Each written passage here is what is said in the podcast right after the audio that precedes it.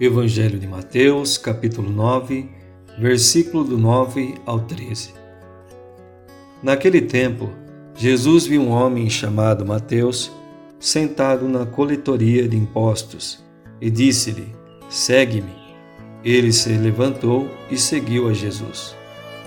Enquanto Jesus estava à mesa em casa de Mateus, vieram muitos cobradores de impostos e pecadores e sentaram-se à mesa com Jesus e seus discípulos.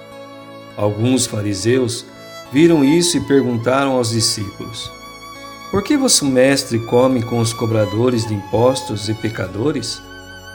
Jesus ouviu a pergunta e respondeu: Aqueles que têm saúde não precisam de médico, mas sim os doentes.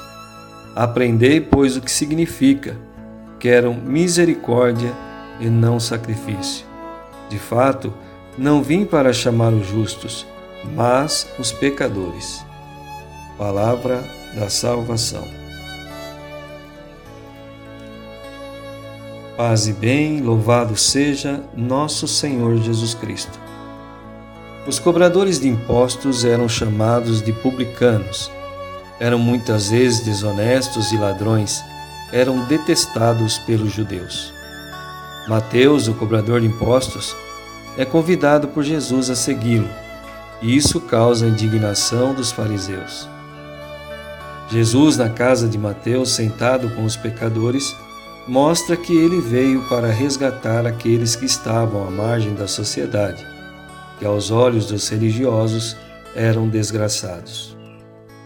Mais de dois mil anos se passaram e a humanidade ainda não entendeu se hoje Jesus viesse ao mundo, muitos de nós religiosos ficaríamos escandalizados.